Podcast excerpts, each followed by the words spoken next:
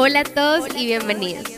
Este es un espacio donde conversamos con amigos y expertos sobre temas que nunca nos han enseñado y siempre hemos querido escuchar, como por ejemplo amor propio, relaciones, emociones, qué es el verdadero éxito, cómo empezar un nuevo proyecto, cómo superar los miedos, cómo confiar en tus sueños, entre muchos otros. Cada episodio tendremos un nuevo invitado que llenará de risas y conocimiento estos minutos que te regales cada martes. Esto es una buena conversación.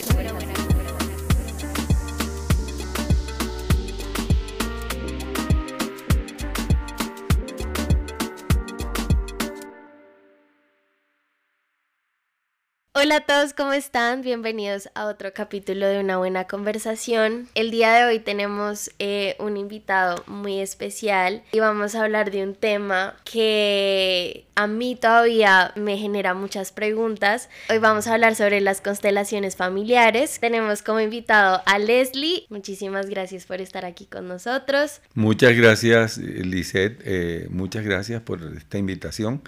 Estoy abierto a cualquier pregunta y, pues a, lo que me venga y el universo me, me dé la información. Así es. Entonces, muchísimas gracias y bueno, vamos a comenzar.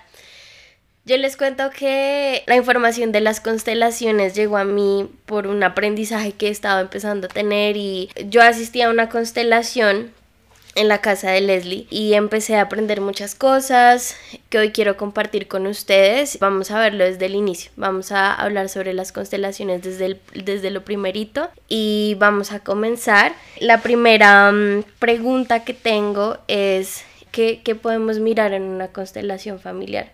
O sea, esta herramienta que nos ayuda a ver en nuestras familias. Antes de, comenzar con la respuesta, es importante aclarar, es siempre dar gracias a algo más grande que nosotros, el universo, por ejemplo, puede ser, y esto no tiene connotación de religión, de religiosidad. Siempre tenemos a alguien más grande que nosotros. Entonces las constelaciones, ¿qué podemos mirar en una constelación familiar?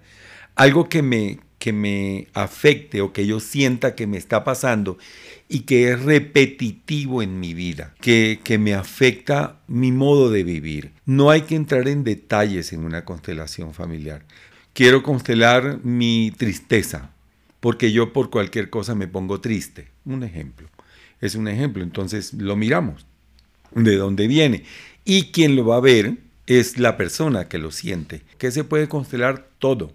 ¿Qué es todo? Se puede constelar la vida, los animales, la naturaleza, se puede constelar la enfermedad, las relaciones interpersonales, las relaciones de pareja, las relaciones en el trabajo, se puede constelar eh, mi actitud hacia las cosas, pero lo que a mí me esté afectando, digamos, cuando las dificultades se presenten, pueda yo resolverlas con tranquilidad. Y me puede plantear una resolución, si yo quiero a veces uno piensa en su tristeza y piensa que es una tristeza muy individual y que puede venir de muchos lugares. ¿Por qué o cómo una tristeza está relacionada con mi sistema familiar? O sea, ¿qué tipo de respuestas o qué voy a empezar a ver yo en una constelación? Bueno, lo que pasa es que cuando yo constelo algún síntoma es porque el síntoma se me está presentando sin ningún motivo aparente, o sea, no es consciente el motivo. La constelación es la herramienta, una de las herramientas que para mí es de las más importantes eh, para mostrarme eso si yo estoy dispuesto a mirar lo que me va a mostrar. ¿Nos podrías explicar un poco lo que es el, sistema? ¿Qué te refieres cuando dices que es algo sistémico? el universo está formado por sistemas. Son energías que se mueven alrededor de un tema. El sistema familiar es energías que se mueven alrededor de la familia. No solamente tenemos familias de origen, tenemos familias de muchas clases. Entonces, mi sistema, los sistemas están compuestos de todas las personas que aunque yo no lo sepa, influyen en donde yo pertenezco, ¿sí? Por ejemplo, el amigo de mi abuelo que estaba en un pueblo y que gracias a él estoy aquí en Bogotá. Él pertenece al sistema porque modificó de alguna manera el hecho de que yo me viniera acá. Nada es casual, todo es causal de. Muchos dicen, ¿quién es mi familia? Dicen que son 7000 generaciones. O sea, yo contengo todo ese sistema familiar. Y hay temas familiares que no se han resuelto y que quedan en nosotros. ¿Qué tanta información pasa de mi familia a mí? Los temas familiares no resueltos, yo no tengo derecho a resolverlos. Si a mí no me molesta, no tengo derecho a resolverlo.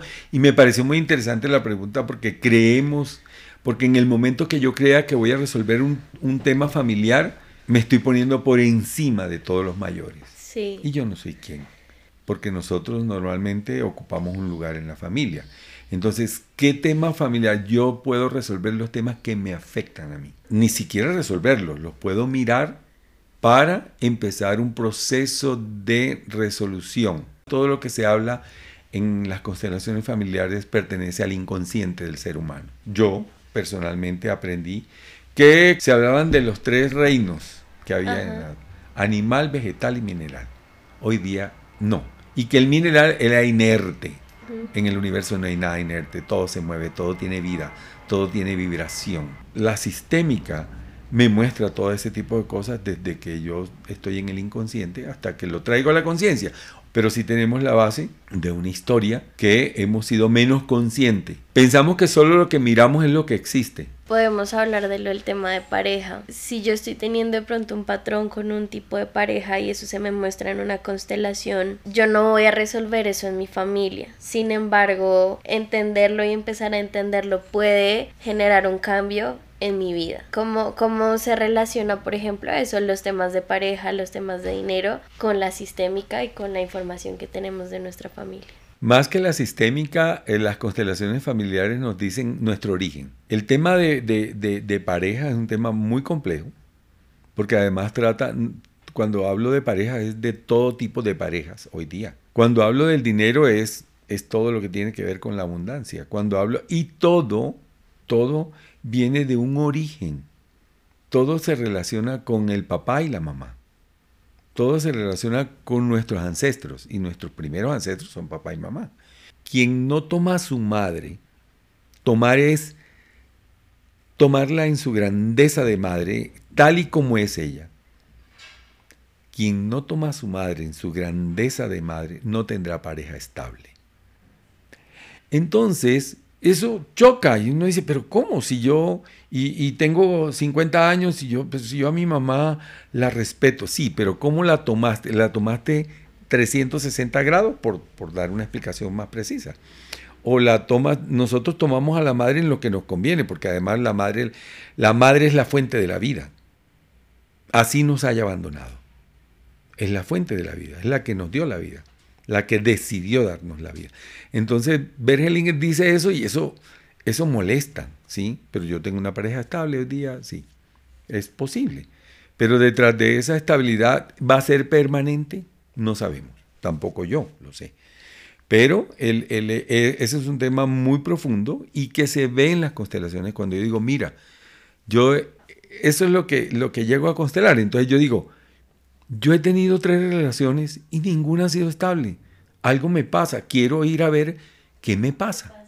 Entonces voy a donde un constelador, a donde un constelador y le digo, quiero constelar esto. Incluso Bergeliger en sus últimos días ni siquiera preguntaba cuál era el tema, Eres, él era muy adelantado. Él decía, siéntate aquí. Se conectaba y ya, y él, él intuía, él sentía cuál era el tema de la persona, pero bueno, eh, yo espero que cuando tenga 90 años llegará a eso. Este, ahora le pregunta a uno, ¿cuál es tu tema? ¿Cuál es el tema que traes aquí? Entonces, no, no tengo pareja estable. Ya, no hay que decir más nada. Y lo miramos.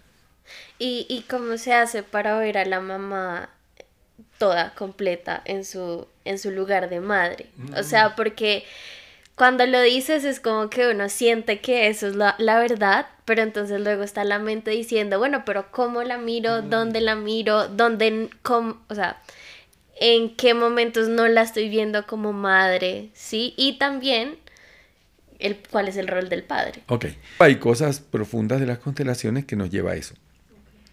El tomar a la madre, yo puedo, hay tres cosas que yo miré en mis estudios. Tuve un maestro, una de, mis de las correcciones que él me hacía, que decía, no lo puedo creer. Entonces me decía, no repitas eso, créelo, porque si lo estás viendo, porque, porque te lo están mostrando. Y a veces uno dice, no lo puedo creer. Esa expresión, no, no.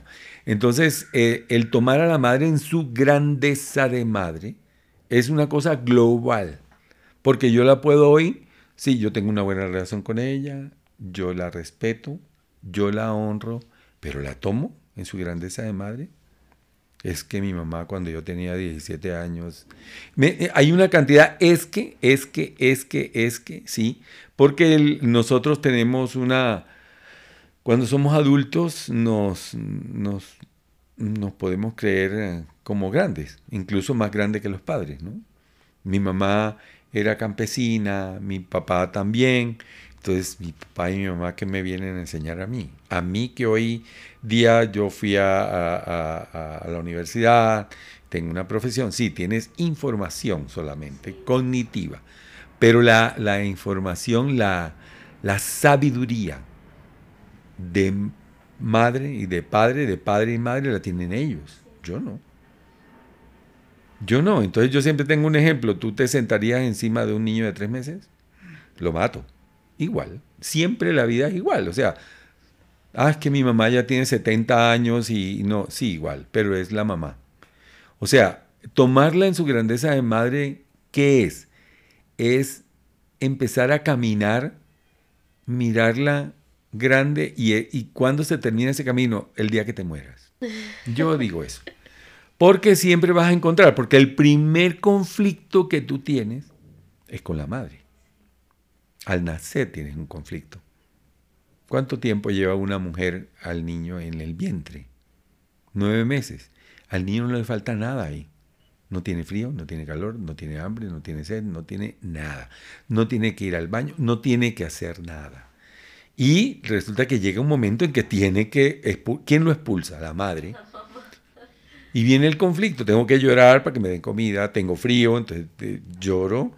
Eh, tengo todo lo que... las necesidades que empieza a sentir el ser humano en el inconsciente, porque nosotros el hecho de que seamos bebés no quiere decir que no traigamos la conciencia y no traigamos la información de todos esos ancestros que han, que han intervenido en esa, en, ese, en esa vida. Tenemos todo. Pero ¿y quién es la culpable que me Mi mamá. Y luego viene la necesidad de mi mamá. ¿Quién me da la primera comida? Mi mamá. ¿Y quién me abandona la primera vez? Mi mamá. O sea, hay esos conflictos que guardamos en el inconsciente y que posteriormente surgen de alguna manera y de alguna manera influyen en todo lo del sistema familiar. Ahora, ¿cuál es el papel, me hiciste, del papá? Nosotros los hombres ponemos la semilla. Sin esa semilla no hay vida. La mujer tiene la gran matera, donde recibe la semilla y decide si esa semilla germina o no. Por eso es que mi mamá no me quiere, siempre te quiso, pero si estás viva, tu mamá te ha podido abortar y decidió que no. Decidió porque somos producto de una cosa que mueve todas las constelaciones, que mueve la sistémica, que mueve el universo. Somos producto del amor. incluso los seres que nacen producto de una violación son producto del amor. Del amor, no el amor pasional que nosotros confundimos. Yo, yo le llamo el amor, bueno, se le llama el amor primigenio el amor creador de vida. Porque si hubo vida, hubo amor. Para algo la persona vino, ¿sí? Para algo estaba yo justo ahí para que eso pasara. O sea, hay muchas cosas que influyen en la vida. Decisiones y muchas cosas ancestrales que no conocemos y que podemos resolver en un momento determinado, podemos empezar a resolver, no empezar. En las constelaciones no hay ninguna afirmación, no hay patrones de conducta que debes hacer una cosa u otra, no. Todo es, cada persona tiene un universo diferente, además que el universo está formado por nosotros inclusive. El universo sin nosotros, los seres humanos, sin mí, no sería, y yo sin él tampoco sería. Nosotros contenemos el universo y el universo nos contiene. Ese es uno de los de, la, de las órdenes del amor, de la pertenencia. Tenemos mucha información. Hay una, hay una, una ciencia que estudia la memoria celular. Y aunque la neguemos, eh, ahí está. Hay una cosa que, de pronto voy a, voy a decir, nosotros, los seres humanos, solo somos hijos. No somos más que hijos. Nunca vamos a ser, yo no le puedo enseñar a mi mamá o a mi papá a ser papá ni mamá. Y, y a veces queremos enseñarle a la mamá a ser mamá. y enseñarle al papá a ser papá. Y eso lo puedo, lo puedo querer hacer, pero eso trae unas consecuencias en mí. Cuando yo me pongo por encima. ¿Qué tipo de consecuencias? No lo sé, pero traen consecuencias. No lo sé porque sería yo como premonitorio, no, soy adivino. pero sí. Para empezar hay una palabra muy dura. Los conflictos de los padres no son de los hijos, ese es asunto de ellos. Difícil de, de abstraerse, sí. Pero cuando eso es lo que te ayuda a la constelación, a ponerme en mi lugar de hijo. Solo soy hijo. Yo no soy ni la pareja de mi mamá ni la pareja de mi papá. No sé cómo resuelvan ellos sus conflictos. No así, duro, no me interesa no es mi asunto. Entonces la mamá, mira que tu papá tal y pascual, y estoy hablando porque tengo a la, parte femenina aquí, ¿y qué hago? No sé, mamá, yo solo soy tu hija. No lo sé, yo no sé, yo no, yo no lo sé. Pero tú viste que él me agredió, sí, pero no lo sé. Porque sabes qué, tú como persona naciste del amor entre ellos. Hace veintipico de años o veinticinco años, ellos se amaban. Y entonces, ¿qué pasó? Lo que pasó no es asunto tuyo. No es asunto de nosotros. Entonces no podemos entrar a ponernos por encima de los padres. Así no tengan información, así no tengan la capacidad cognitiva. Ellos siempre tienen una respuesta para... Ellos sí tienen respuesta para los hijos. Algún tip te da y si tú estás abierta, ese tip te sirve porque eso es lo que ellos, la sabiduría de ellos. Incluso no importa que, que sea la mamá o el papá. Por eso, tomar a la madre y al padre, porque al padre también se le toma en su grandeza de padre. Lo, lo que importa ahí, para ti como hijo, es que te dieron la vida. Eso es lo más grande que tenemos, la vida. Bueno, hay, hay unas cosas que me han interesado desde el día que, que, hablamos por primera vez. En la familia, cuando hay una muerte importante y luego hay un nacimiento. Sí, qué cosas pueden significar eso, cómo se puede relacionar eso. Lo que mencionabas de las mentiras o de las cosas de las que no se habla o de los secretos en la familia. ¿Cómo afecta eso al sistema? Ah, yo una vez escuché que en la familia uno tiene pares por ejemplo, una persona en la familia que se relaciona contigo como tiene un nombre como el tuyo, que tiene, por ejemplo, las fechas de nacimiento, o sea, no sé, más allá de lo que te estoy diciendo, pero son esas tres cosas. Si quieres, empecemos por, por la que quieras. Nosotros los seres humanos no nos gusta hablar de la muerte. Y la muerte y la vida van de la mano, o sea, en el momento que nacemos, y esa es una, una dicotomía que hay, apenas nacemos estamos también vía la muerte. La muerte es un cambio, definitivamente. La muerte es, y van de la mano, siempre van de la mano. Normalmente es la ley, digamos, es una ley natural de la vida, el que mueran. Primero mueren los más grandes y luego así sucesivamente, ¿no? Normalmente en los sistemas familiares o en las familias o en los grandes sistemas están marcados por fechas. Todas las muertes son importantes. Lo que pasa es que unas eh, se sienten más que otras. La muerte es, además de ser un, proceso natural de la vida, cuando surge una muerte inesperada, es una, es un, es un, la familia, el sistema familiar se conmueve. ¿Qué quiere decir que, que se conmueve? Se siente.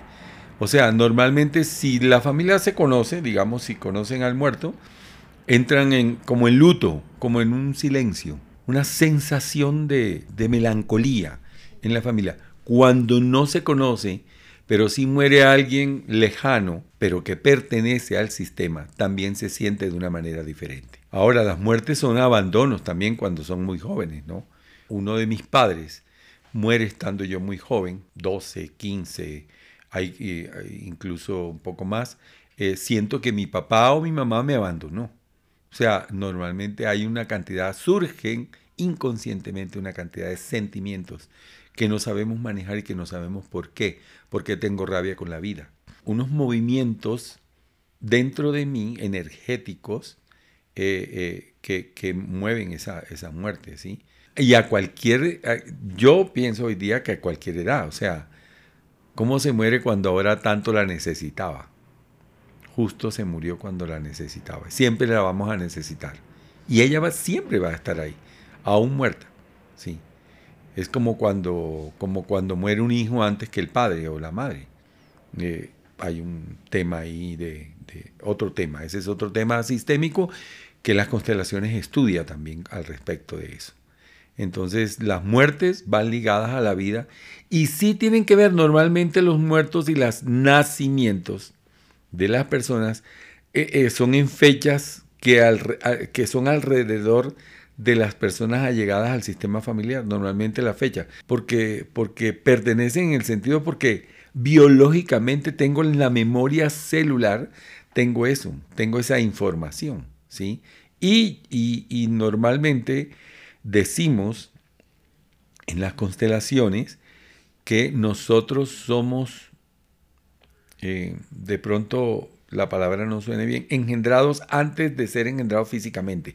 Estamos en, en el ambiente, en el sistema familiar, estamos en el ambiente. Cuando yo conozco mi pareja, tengo 18 años, 14 años, hay en, si va a nacer un hijo, ya esa, ese hijo está ahí, está en el ambiente, porque en toda relación física hay posibilidades de que nazca una vida. Entonces siempre hay una, una fuerza que es fuera de nosotros, que nos lleva a determinados comportamientos y a conocer determinadas personas. Nos llevan a eso. Sí, nos llevan a eso.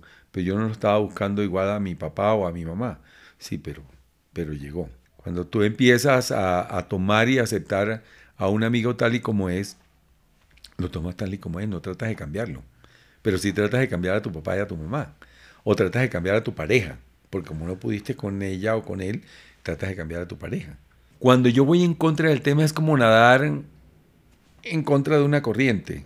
Y, igualmente muchos seres en el mundo quieren ir, o sea, deciden ir en contra de las corrientes. Entonces la vida se le vuelve muy difícil. ¿sí? Cuando yo voy a favor de la corriente no quiere decir que no me tropiece. Sí voy a tener tropiezos, pero los puedo resolver. Cuando yo veo que mi mamá es como es y que está bien para mí hoy, con todos sus, los defectos que yo le veo, porque yo soy hecho, soy perfecto hijo de mi papá y mi mamá. Entonces cuando yo siento, y en una constelación, en que yo la tomo, en que yo la honro, en que yo la, la, la, la empiezo a caminar con ella, con ella no hacia ella, y empiezo a sentir que todo lo que ella hizo fue con amor y por amor. Y empiezo a sentir eso. Y le digo, todo lo que tú has hecho ha sido perfecto para mí. Todo lo que... Y todo ha sido bien para mí. Pero yo en este momento, yo lo voy a hacer diferente. Diferente como a mi manera. Esa es una, una frase sanadora, le decimos yo. Ahí hay un libro de Brigitte que se dice las frases sanadoras. Entonces lo voy a hacer. Para mí todo está bien hasta hoy. ¿Y por qué va a estar bien? Bueno, porque estoy bien, nací bien, tú me tuviste, bueno, todo lo que podemos mirar en los padres, pero yo lo voy a hacer a mi manera, lo voy a hacer diferente. Pero empiezo a hacerlo de manera diferente, empiezo a, a tener una mirada diferente hacia la vida. ¿Qué preguntas nos podemos hacer nosotros para verdaderamente conocer nuestra familia? Eh, creo que de ahí nacen las preguntas de, por ejemplo, los pares. Lo que te preguntaba de, eh, yo una vez escuché que eso, que las personas que se llamaban como tú, que habían nacido más o menos en tu fecha, nosotros podíamos aprender algo de los pares. ¿Qué podemos aprender? En, esta, en esta cultura, también en el universo, en muchas culturas tenemos la, en la cultura latinoamericana, los hijos le ponemos los nombres de, lo, de algún ancestro, ¿no? Y normalmente eso tiene una fuerza. En, otras culturas no. Incluso, incluso las parejas, y conozco algunas francesas, eh, no dicen el nombre del, del hijo que van a ser hasta el día que nacen. Los papás normalmente sí, para que sea como la abuela o para congraciarse con esa persona, pero eso lleva consigo una carga energética eh, especial. Si, tú, si uno busca en los sistemas familiares quién nació en la fecha mía, encuentras algunos, siempre. Por muchas cosas, por muchas cosas, porque esa prima o ese muerto o esa persona quiere que lo recuerden en ti. ¿sí? Normalmente tengo un amigo, sacerdote anglicano, que dice que hay dos muertes que es la muerte física y la muerte del olvido.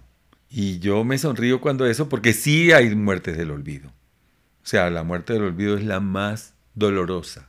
Aprovecho este, este tema de la muerte del olvido, es lo que hace la constelación.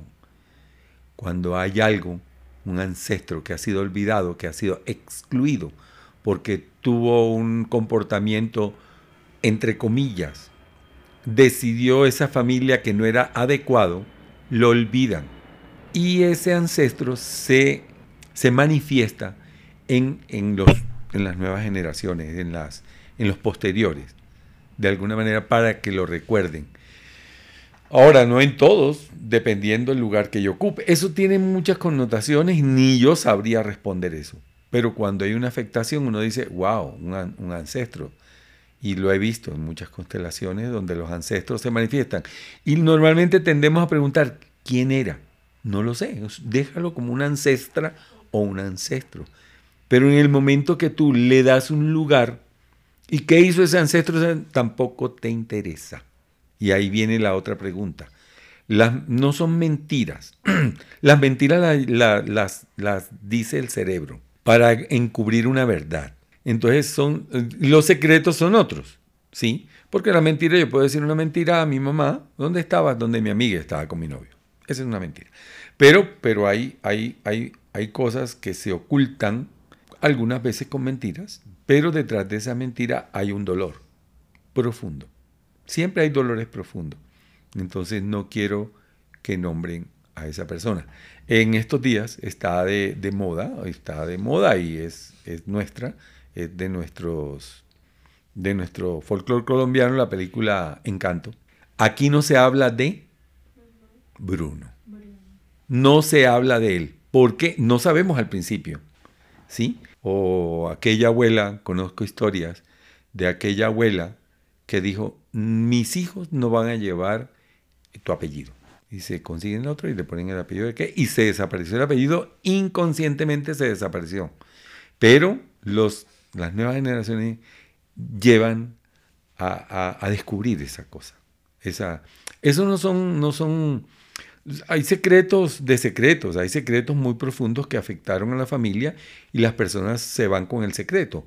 Y nosotros no somos quienes para, para descubrir el secreto. O sea, el secreto de la mamá hay que tenerlo en secreto. Hay que dejárselo a ella, por algo lo hizo.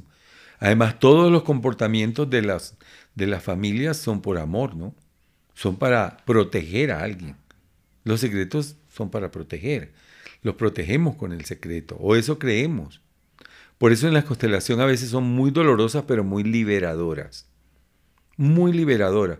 Porque ya conozco eso, ya, ya me siento... Normalmente yo pregunto, ¿cómo te sientes? Uy, tranquilo, más, más liviano.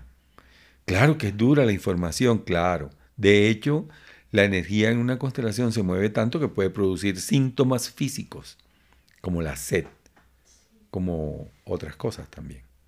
Entonces, los secretos, déjalo en secreto. Hoy día estamos viendo, hoy día estamos viendo eh, mucho Alzheimer, mucho, sí, la demencia. Antes hablábamos de la demencia senil, pero se ha convertido más, va más profunda y van, y van siendo agresivos con eso. No se metan conmigo, yo mejor hago un Alzheimer y no cuento o lo que yo hice, o el secreto de mi mamá o de mi abuela, porque el, Alzheimer es la enfermedad del secreto y la, y la culpa. el secreto y la culpa. Entonces déjalo, déjalo con su secreto. Porque uno dice, pero ¿cómo sufre? No, los que sufrimos somos los que estamos conscientes viendo a la persona. Pero su secreto, déjelo como secreto. En una constelación no averiguamos secretos. Pero entonces el secreto, digamos que puede afectarlo a uno de alguna forma. Sí, sí, pero en el momento que tú dices, hay un secreto, puede afectarme positiva o negativamente, no lo sé. Cuando yo voy a una constelación porque hay algo, no sé si es un secreto, sino que voy y descubro que hay un secreto, lo dejo como secreto. En las constelaciones hay una cosa que dice, se honra el secreto. Normalmente no habla sino el, el constelado, por lo que le dice el constelador, porque el constelador está conectado con ese campo mórfico que hay ahí, que hemos puesto todos los que aquí participamos, incluso todas las personas en este momento que estamos aquí, estamos alimentando lo que yo estoy diciendo energéticamente. Entonces, en una constelación, yo le digo al, tú viste, que yo le digo, dile tal cosa. Entonces, si hay un secreto, uno le dice, respeto tu secreto. Bueno, hay una cantidad de palabras, mm, en alguna ocasión el profesor decía que eran palabras mágicas y realmente son unas palabras sanadoras, le, dice Brigitte Champetier. Son palabras sanadoras honro tu secreto y lo honra realmente uno. ¿Cómo honras a alguien o algo? La mejor manera de honrar es hincándose ante eso y diciéndole gracias. Pero todo se honra, ¿no? Se, honran los campos de esos que creemos que nos han hecho daño. Pero nadie, nadie en los sistemas, los muertos de los sistemas familiares, lo que quieren es que los que estamos vivos sean felices. Tus ancestros quieren que tú seas feliz. Una de las mejores maneras de honrar al Padre al padre y a la madre es entregando el trabajo con amor, haciendo el trabajo con amor. Cuando yo hago mi trabajo con amor, cuando yo ayudo, cuando yo estoy colaborando, sobre todo hoy día, a que haya paz, tranquilidad, felicidad, estoy honrando a mi papá y a mi mamá. ¿Cuáles han sido tus aprendizajes de haber hecho y estar haciendo constelaciones familiares. Yo sigo aprendiendo cada vez que hago una constelación y estoy aprendiendo. Mi lema es estar al estoy al servicio de la vida y la reconciliación. ¿En qué me ha ayudado? Bueno, eh, hoy día, hoy, hoy, hoy, en este momento, en este momento difícil que está atravesando el mundo y, e incluso Colombia, eh, empiezo a mirar, no es fácil, empiezo a mirar la parte política de Colombia de una manera diferente. O sea, eso no quiere decir que no caiga en la tentación de, irme, de, defender un extremo o otro extremo, se habla de los extremos.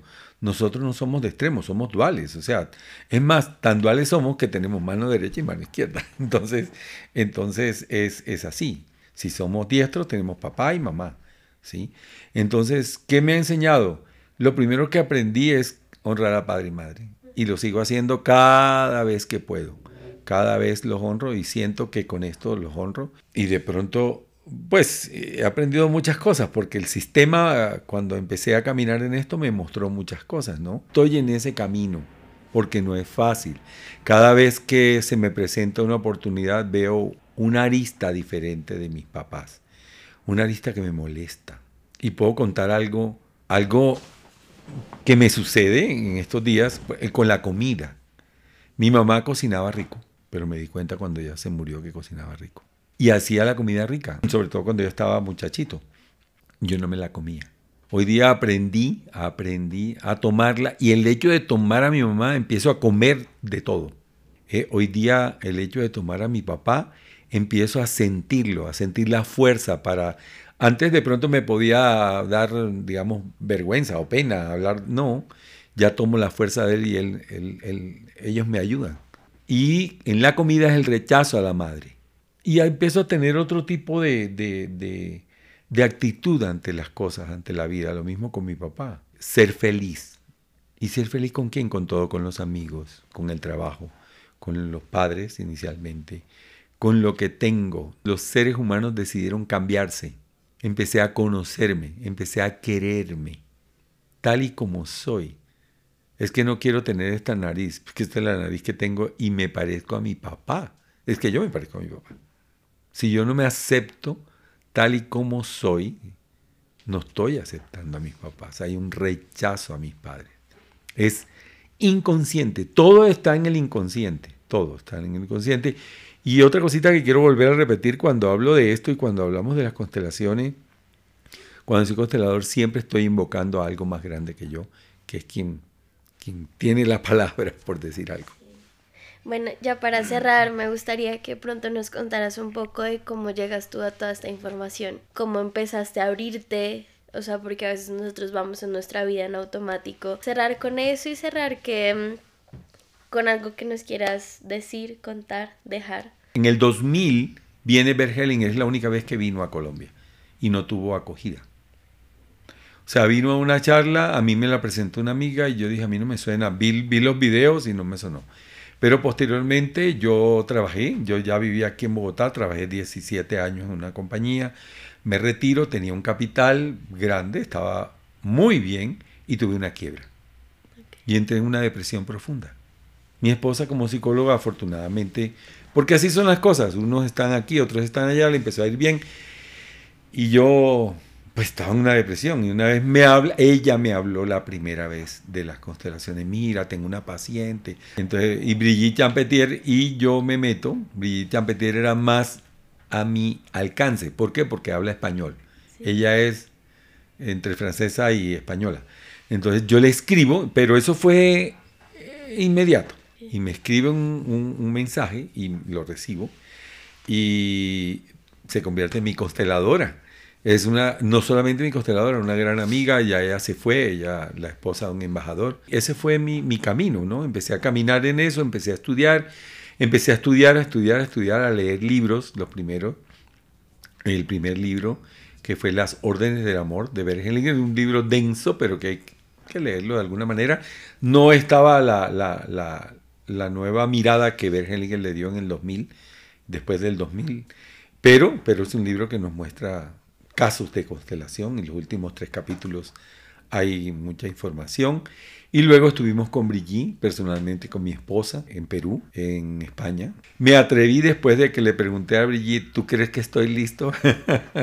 Hicimos un ejercicio muy interesante. Me sentó al lado de ella y me dijimos, vamos a, a preguntarle al universo. Y tuvimos un momento de silencio y yo con miedo de dar la respuesta. Y ella me dijo, ya yo tengo la respuesta. ¿Cuál es la tuya? Y yo, dila, no tengas miedo, ya estaba listo. Hice varios cursos con ella. Estoy empezando a escribir un libro, se va a llamar ¿Quiénes son tus maestros? Entonces, pues, eso les quería compartir, que nosotros tenemos manifestaciones desde que nos levantamos hasta que nos acostamos.